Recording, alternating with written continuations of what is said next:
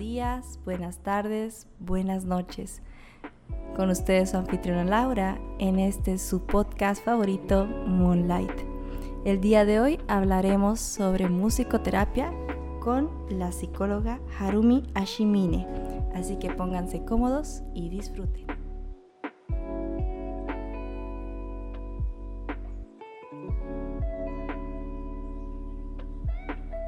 Hola, hola, ¿cómo están? Yo más que encantada de tenerlos una vez más este domingo acá en su podcast favorito Moonlight.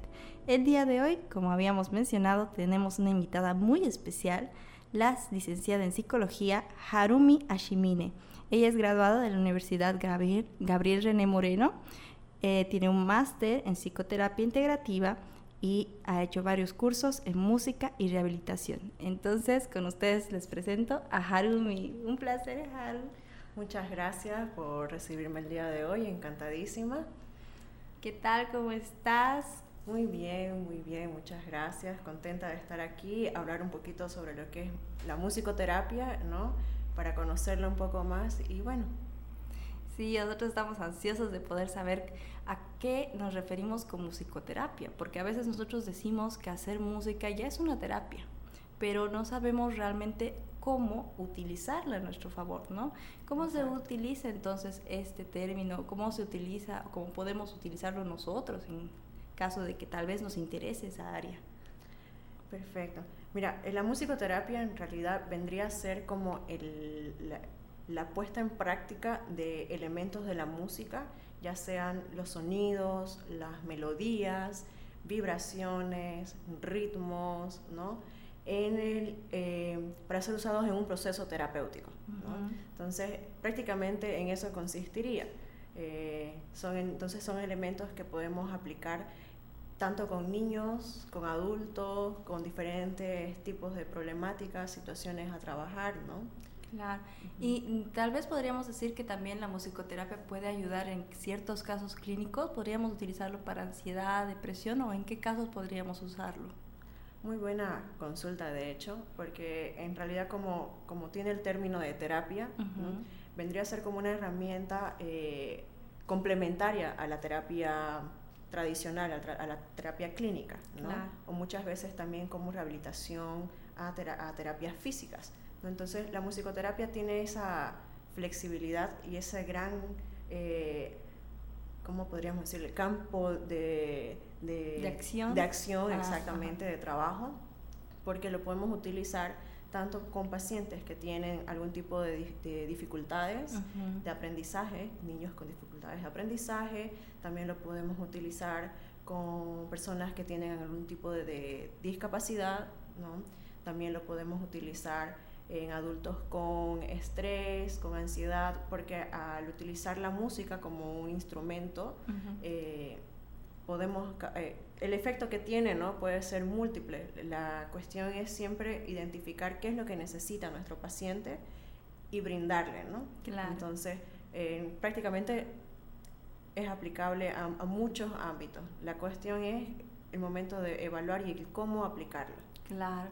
Yo también teníamos acá una charla con, con Christoph Miro, uno de los primeros podcasts, de aquí uno de los primeros invitados, si no es que el primero, que él habló sobre cómo utilizó la música para canalizar su dolor o una, bueno, el término de una relación que en realidad él utilizó para poder desahogarse también.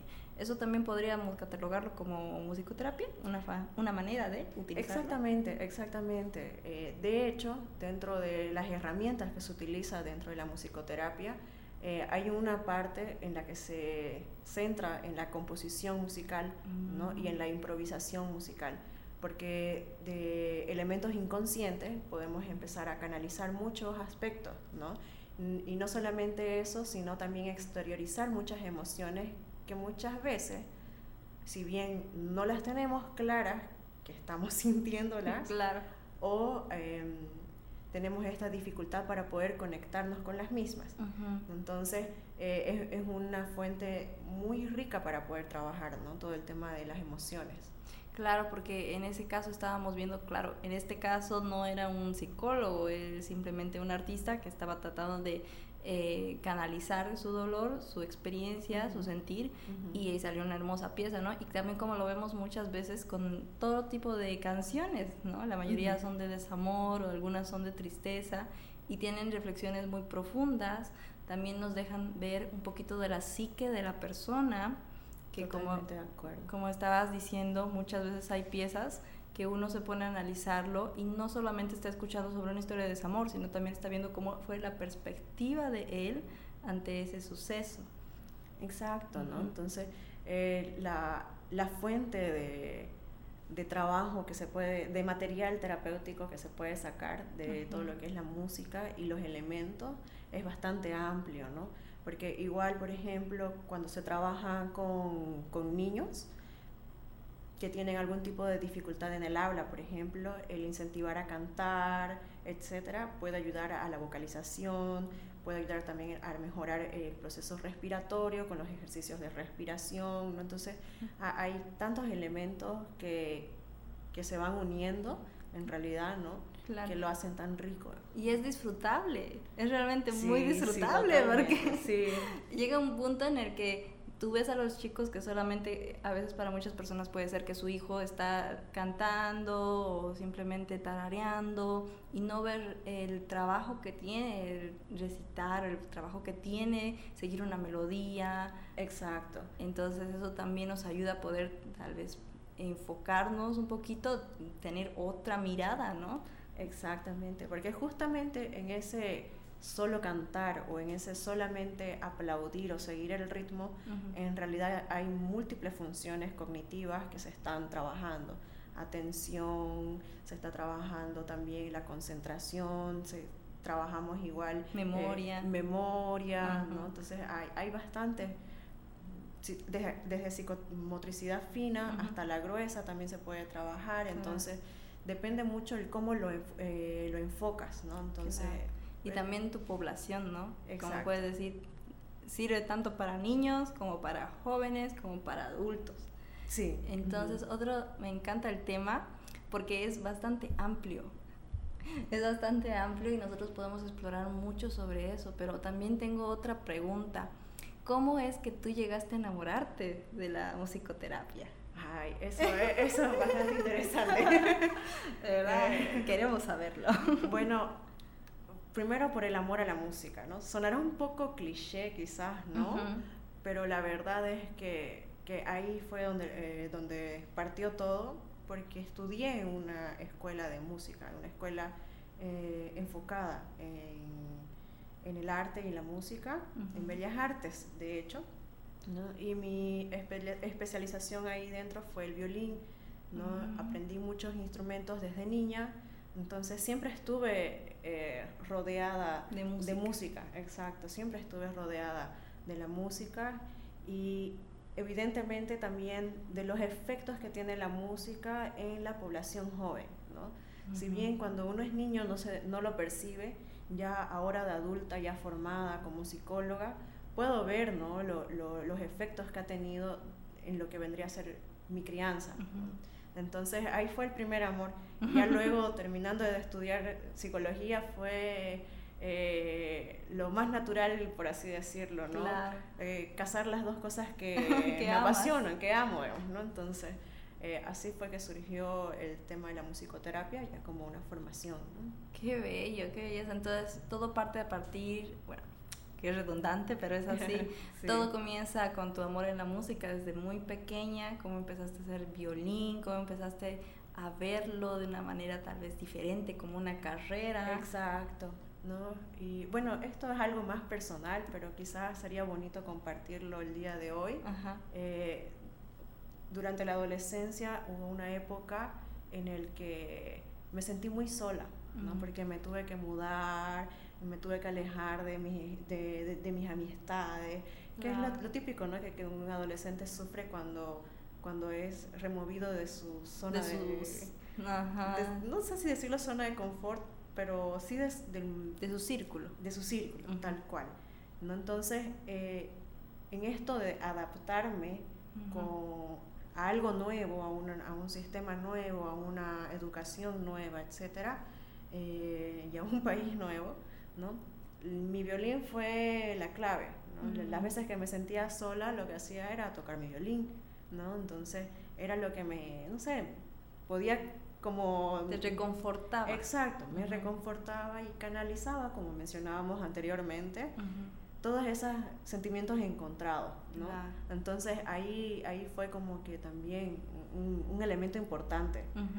yo, lo, yo lo asocio mucho con la idea de que cuando nosotros nos mudamos, usualmente no podemos llevar casi nada, sentimos que todo nuestro mundo se ha transformado y cualquier cambio es caótico.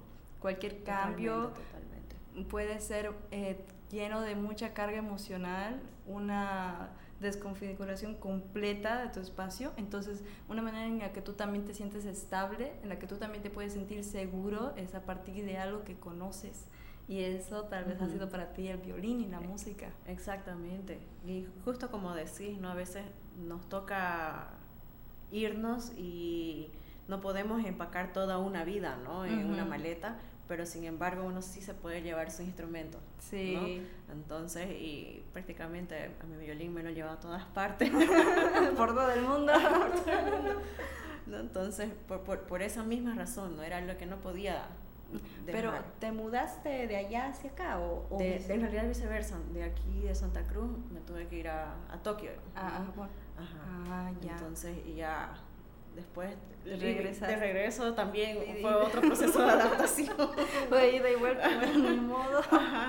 Igual fue otro proceso de adaptación. Claro, porque cualquier tipo de cambio en tu estructura, quieras o no, para afectarte, afectarte emocionalmente. Entonces, a mí me parece muy interesante ese hecho de que tú hayas podido canalizarlo en tu violín. Y cuéntame un poquito más sobre esa época, tal vez también el amor del violín, pero ¿qué otras cosas te, tú tal vez te hacían sentir más tranquila, te ayudaron a poderte establecer mejor, a poco a poco y acostumbrarte a tu nueva, perdón, a tu nueva vida. Eh, en realidad fue todo a través de la música, ¿no? todo a través de la música y diferentes expresiones de arte, ¿no? Eh, ya sea la pintura, ¿no? la danza, entonces me, prácticamente me dediqué a todo lo, todo, todo el arte. Exacto, toda, esa, toda esa área que facilita tanto la, la expresión ¿no? emotiva, la expresión que muchas veces las palabras no son suficientes o no, no son capaces de, de, describir realmente lo que está pasando, lo que, está, lo que uno está vivenciando. ¿no? Entonces, de, desde ese punto y en base a esa experiencia, ¿no? entonces ha sido más que, más que aclaradora, digamos, para mí, para poder trabajar en esta área de la música, ¿no? Para poder ese mismo impacto llevárselo a las demás personas, pero siempre y cuando tomando en cuenta las necesidades que tienen. Claro, como estábamos hablando al principio. Y también quería comentarte, ahora ya de adulta puedes ver hacia atrás y decir, sí me ayudó, sí fue fructífero para mí tener esta herramienta en mi vida y yo la transmito, ¿no? Las transmito a otros y también eso es lo que hacemos un poquito acá, es como nosotros podemos tal vez comunicar a otros de una manera diferente, cómo ayudarlos. Quieras o no, la música también te puede ayudar sin necesidad de que lo más propicio es que vayas a terapia, lo más propicio. Pero a veces no puedes, a veces no hay dinero, a veces no tienes la posibilidad, a veces también dependes de los padres que no estén de acuerdo, si eres joven, por X o Z motivo. Y la música puede ser una manera en la que tú también puedes sacar esas sensaciones, puedes tal vez salir de ese momento difícil. Y también es una manera en la que te puedes identificar con los artistas. Y yo sé que tú estás en una banda. Ah, sí. así. Entonces quiero saber un poquito sobre más sobre la Haru que compone también, la que expresa sus emociones hacia los demás. A ver, Interesante pregunta porque de hecho nadie me la había, nadie me la había planteado antes. Gracias. pero, pero sí, ¿no? Eh, eh, ya como, como adulta ahora puedo, puedo dar fe y, estar segura de que realmente la música fue un elemento muy importante dentro de mi vida. Y va a seguir siendo, ¿no? Porque como decís, estoy eh, justamente en un proyecto musical con otros amigos más y de hecho, es una forma también de, poco a poco ir soltando muchos aspectos inconscientes que estamos trabajando, ¿no? Eh, desde descubrir y tu propia creatividad, de buscar aquello que está un poquito olvidado quizás, como que reprimido quizás, ¿no? Claro, ¿no? Y esa, inconsciente. Exactamente. ¿No? Entonces, eh, todo el tiempo es un descubrir, todo el tiempo es un descubrir. No digo que sea la capísima, pero eh, cada vez que estamos con los muchachos haciendo algo, eh, realmente es una nueva enseñanza, ¿no? Y, cada quien aprende del otro, entonces es bien enriquecedor. Claro. es, es, muy importante. Es la manera en la que también tú con otros amigos pueden entenderse y tener esa, no sé cuál es el nombre que le ponen los artistas, pero esa sincronía cuando empiezan a estar en, en un momento de, ¿cuál es esto? Improvisación. Claro, sí. Sí, totalmente, ¿no? Es como se inicia con la improvisación musical y de repente cada elemento se sin ningún sin ningún estudio previo, por así decirlo, o, o, un esquema previo, empiezan a surgir cositas, ¿no? Y como vos decías, se sincroniza todo. Y encaja. Encaja. Encaja. Entonces eso también significa mucho lo que es la pertenencia del grupo. Totalmente. Y de hecho dentro de lo que es la musicoterapia se trabaja mucho eso, ¿no? Porque eh, hay, hay sesiones en las que se trabajan de forma individual y en formas grupales, ¿no? De forma individual se realiza, pero no es tan común como las sesiones grupales porque en las sesiones grupales solemos ver muchos otros elementos y potencializa las capacidades que tienen cada uno de los participantes de la sesión en una sesión de grupo, ¿no? Entonces es sumamente enriquecedor. Claro, porque los conecta, es decir, los, te conecta sin palabras. Exacto. sin necesidad de que tú conozcas a fulanito o fulanita, tú puedes mm, no sé cómo llamarlo, es como que tú ya sabes qué hacer. Hay una conexión. Exacto, tú ya sabes qué nota poner o qué, no sé, la verdad es que yo no sé mucho de música, ahí recaigo más para Cristian, pero sí, sí comprendo la idea que es, es una conexión sin palabras, que es casi telequinética, no sé cuál es el nombre que se le Es un poco innata, ¿no? Porque en realidad considero que, y esto es un es una frase que se ha escuchado bastante, de, hecho, de que la música es otro idioma, ¿no? Es, un solo idioma, ¿no? Eh, y sucede tal cual, porque no importa si estás con una persona de un, que maneja un lenguaje totalmente distinto al tuyo o una cultura totalmente distinta a la tuya, eh, si le pones música, lo más probable es que conectes lo, más fácilmente, ya sea por una partitura y te sepa leer lo que vos querés que lea de esa partitura, que ya es una, una, forma de comunicación, o el lenguaje no verbal, ¿no? que también ya te está diciendo algo, ya te está comunicando algo, y eso mismo es lo que sucede dentro de la sesión. ¿no? Es muy rico para, por ejemplo, casos de niños que tienen dificultad para socializar, ¿no? o que tienen problemas con, con los límites y eso obviamente se, se, traduce en problemas para socializar. Sí. O casos de adolescentes con ansiedad social, que de hecho eh, lo estoy trabajando con casitos de ansiedad social.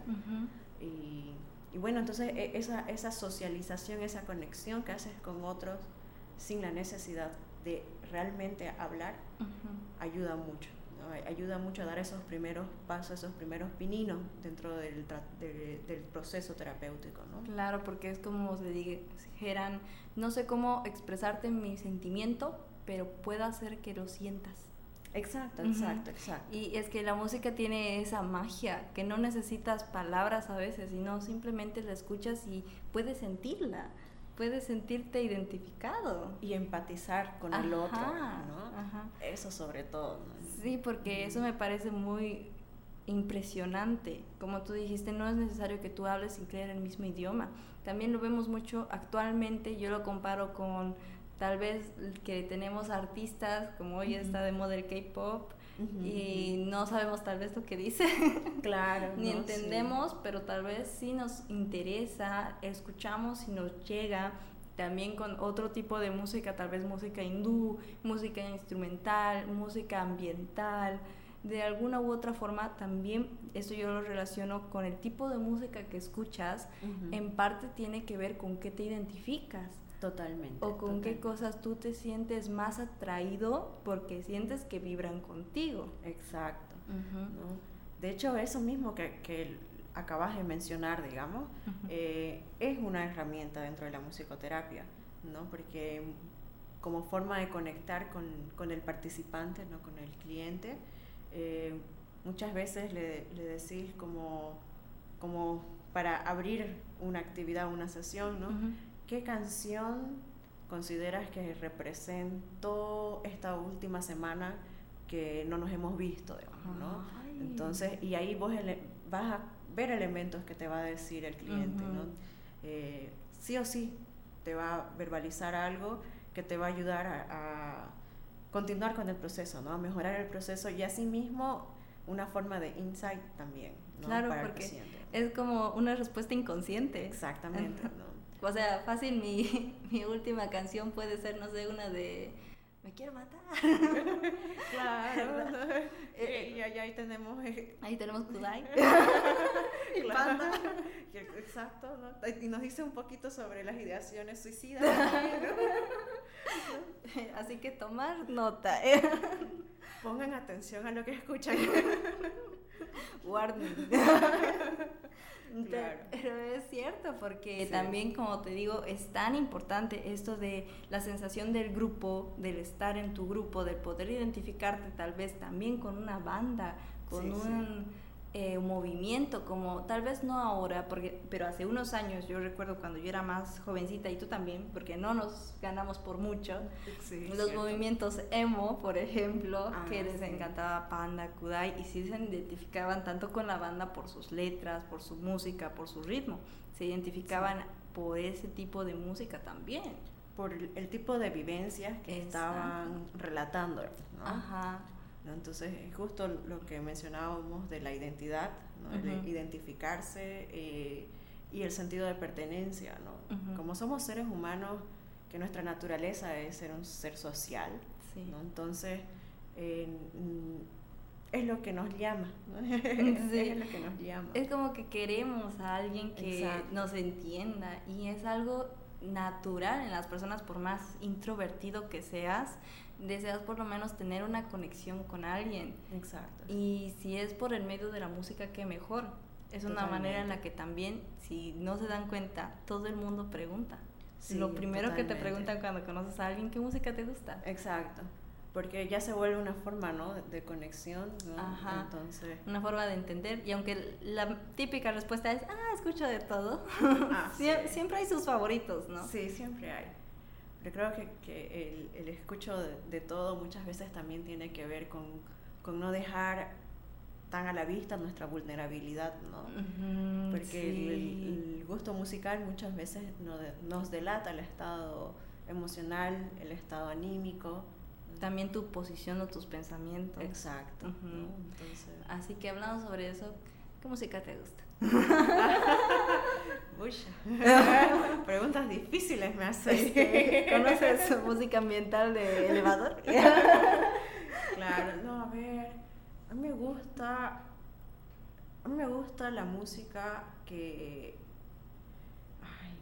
Difícil, ¿verdad? Es difícil. es difícil. Yo te puedo decir concretamente mi banda preferida desde los 8 años y mi canción preferida que aquí yo la tengo tatuada desde mis 8 años.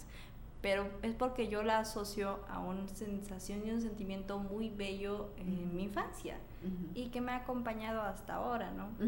Que es Foo Fighters. Y mi canción favorita es The Best of You, que ya yo tengo ah. tatuada. Y bueno, para mí, personalmente, a mí me encanta porque significa una forma en la que tú no debes dejar que otros tomen lo mejor de ti. Bueno, así yo lo interpreté, ¿no? Que hay millones de interpretaciones por ahí, pero así yo interpreté. Y que siempre tienes que guardar para ti lo mejor de ti. Eso tiene que ser solo tuyo.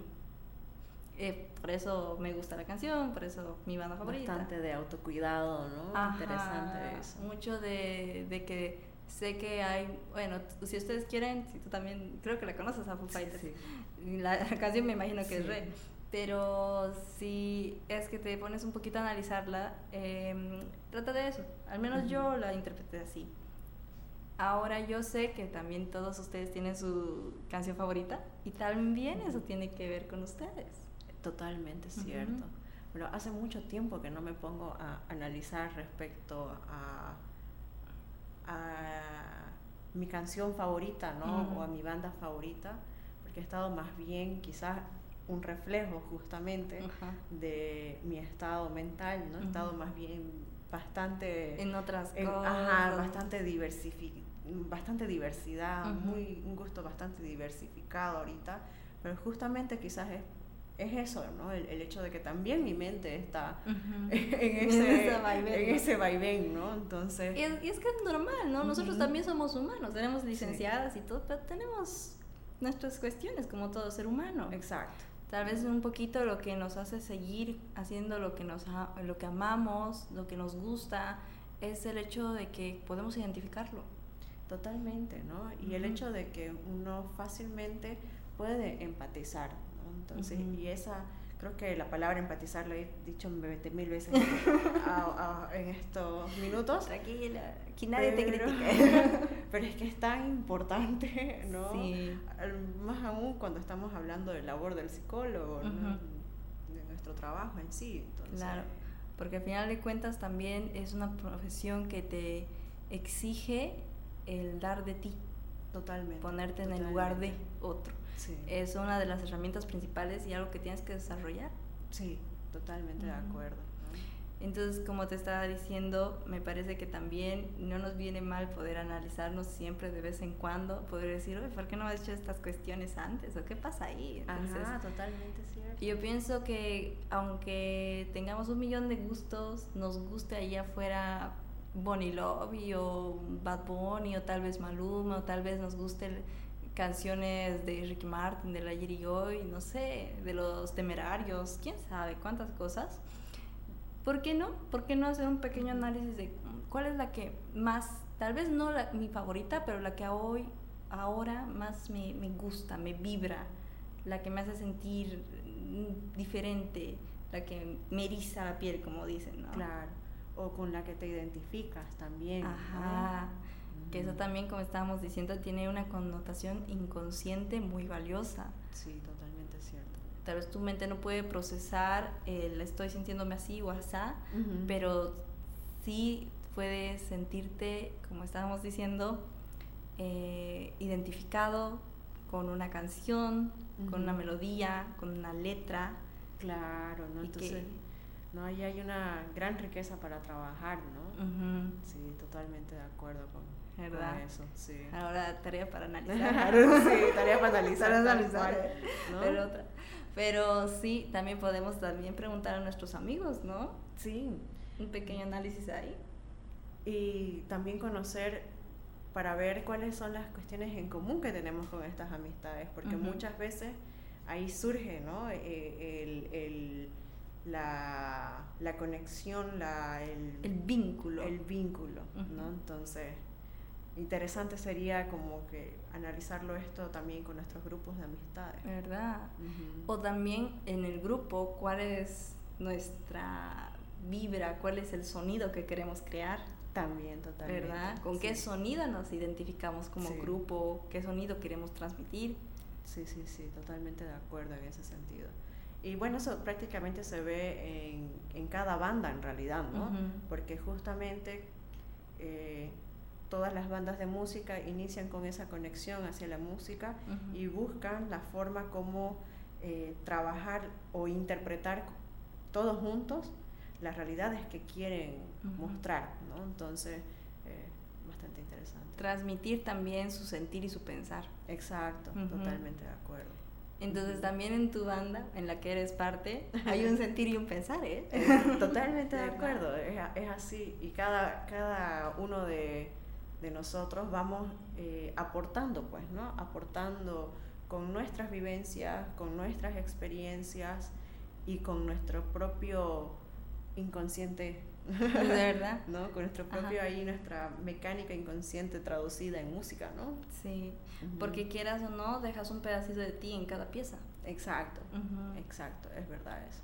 Sí y eh, yo creo que más allá de lo que es ya un poquito dejado de lado lo que son las bandas, el grupo, en general la música como arte nos ha servido también para canalizar, para poder desahogarnos, sí. si es una forma de decirlo, pero no necesitas por qué ser un experto para poder entenderla, para poder apreciarla y para poder utilizarla a tu favor. Entonces, como última pregunta, Haru. Adelante. ¿Lista? como última pregunta, bueno, como siempre, aquí, ¿qué consejo tú dejarías para todos nuestros oyentes en la área que estamos hablando? ¿Qué recomendación? Mi, mi recomendación sería que, que bueno, primeramente, analicemos un poquito sobre el contenido musical que, consumimos, ¿no? Para que también sea un consumo más consciente, ¿no? Eh, que la música que escuchemos nos enriquezca y que busquemos la forma de canalizar también nuestras mismas emociones a través de la misma. Los invito también a que no importa la edad que tengan, ni, ni qué, a qué se dediquen, ni nada, de eso, ni nada de eso en realidad, ¿no? pero que intenten aprender algún instrumento musical. Eh, van, a, van a notar mucho la diferencia. Al principio quizás sea un poco frustrante, pero eso te va a te va a permitir también en cierta forma trabajar tus propias expectativas y manejar tus propias frustraciones, pero luego de eso se vuelve una herramienta y un compañera, la música se vuelve una compañera de vida, ¿no? Y, no hay cosa más hermosa que, que, eso, ¿no? Eso sería lo que tendría para decirles. Qué hermoso. Qué bello. Inspirada. Me siento ganas de ir a comprar mi piano. vaya, vaya. ¿Qué le impide? mi dinero, mi dinero. Asunto independiente. con, con gustos muy dementes. Bueno, más que nada, yo agradecidísima una vez más por estar con ustedes y Haru, un gustazo tenerte aquí. Muchas, muchas gracias por aceptar nuestra invitación. Gracias más bien a ti por, la, por extenderla, ¿no? Y poder compartir contigo y con tus oyentes también, ¿no? Y que esta comunidad vaya creciendo poco a poco. Muchas gracias, yo sé que sí. Ahí vamos. Ahí vamos. Entonces, yo como siempre agradecidísima de que hayan estado un domingo más con nosotras, escuchándonos, dándose ese momento, ese espacio para que ustedes se pongan a pensar sobre su salud mental, sus emociones y de todo. Entonces, solo me queda decirles, queridos oyentes, buenos días, buenas tardes y buenas noches.